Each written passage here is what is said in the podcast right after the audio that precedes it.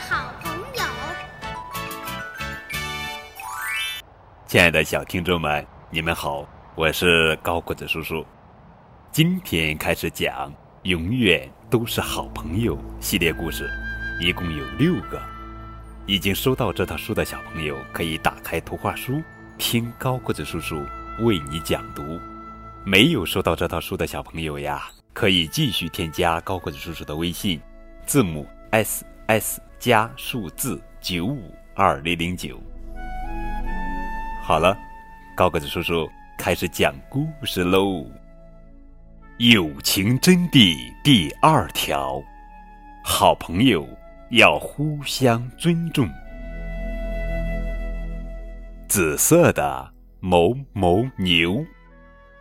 作者是露丝·欧伊，著会，叶硕翻译。小女孩用粘土捏起某某牛的时候，她手里既没有棕色，也没有灰色的粘土了。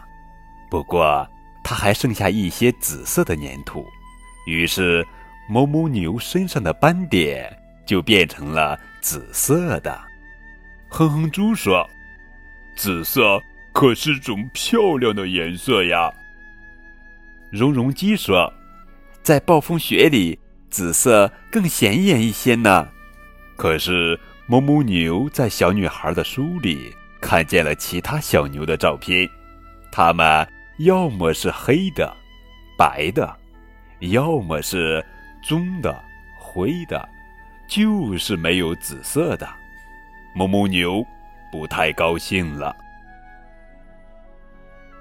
有一天，等朋友们都睡着的时候，某某牛从小窝里偷偷跑出来了。哞哞牛说：“我不要再当紫色的奶牛了。”哞哞牛找到了灰色。哞哞牛说：“现在我看上去更像一头牛了。”哞哞牛又找到了棕色。哞。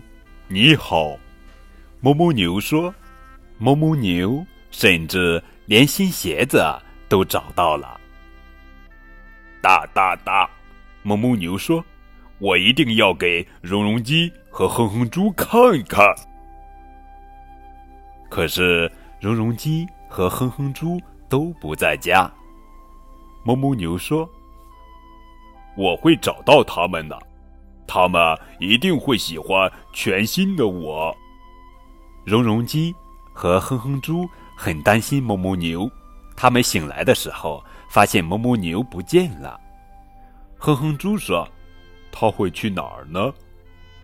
可能是走丢了，他一定会孤单的。”绒绒鸡说：“也许就算没有我们，他也一样高高兴兴的。”不行。我们要去找某某牛，绒绒鸡和哼哼猪走出小窝，可某某牛到哪儿去了呢？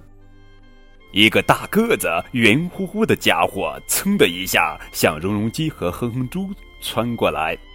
大笨狗咆哮着，汪汪的叫起来。哼哼猪说：“呃，这可不是某某牛，快跑！”绒绒鸡说。大个子、圆乎乎的家伙也跑了起来。某某牛说：“大笨狗、小松鼠是朋友啊。”大笨狗就不再汪汪叫了。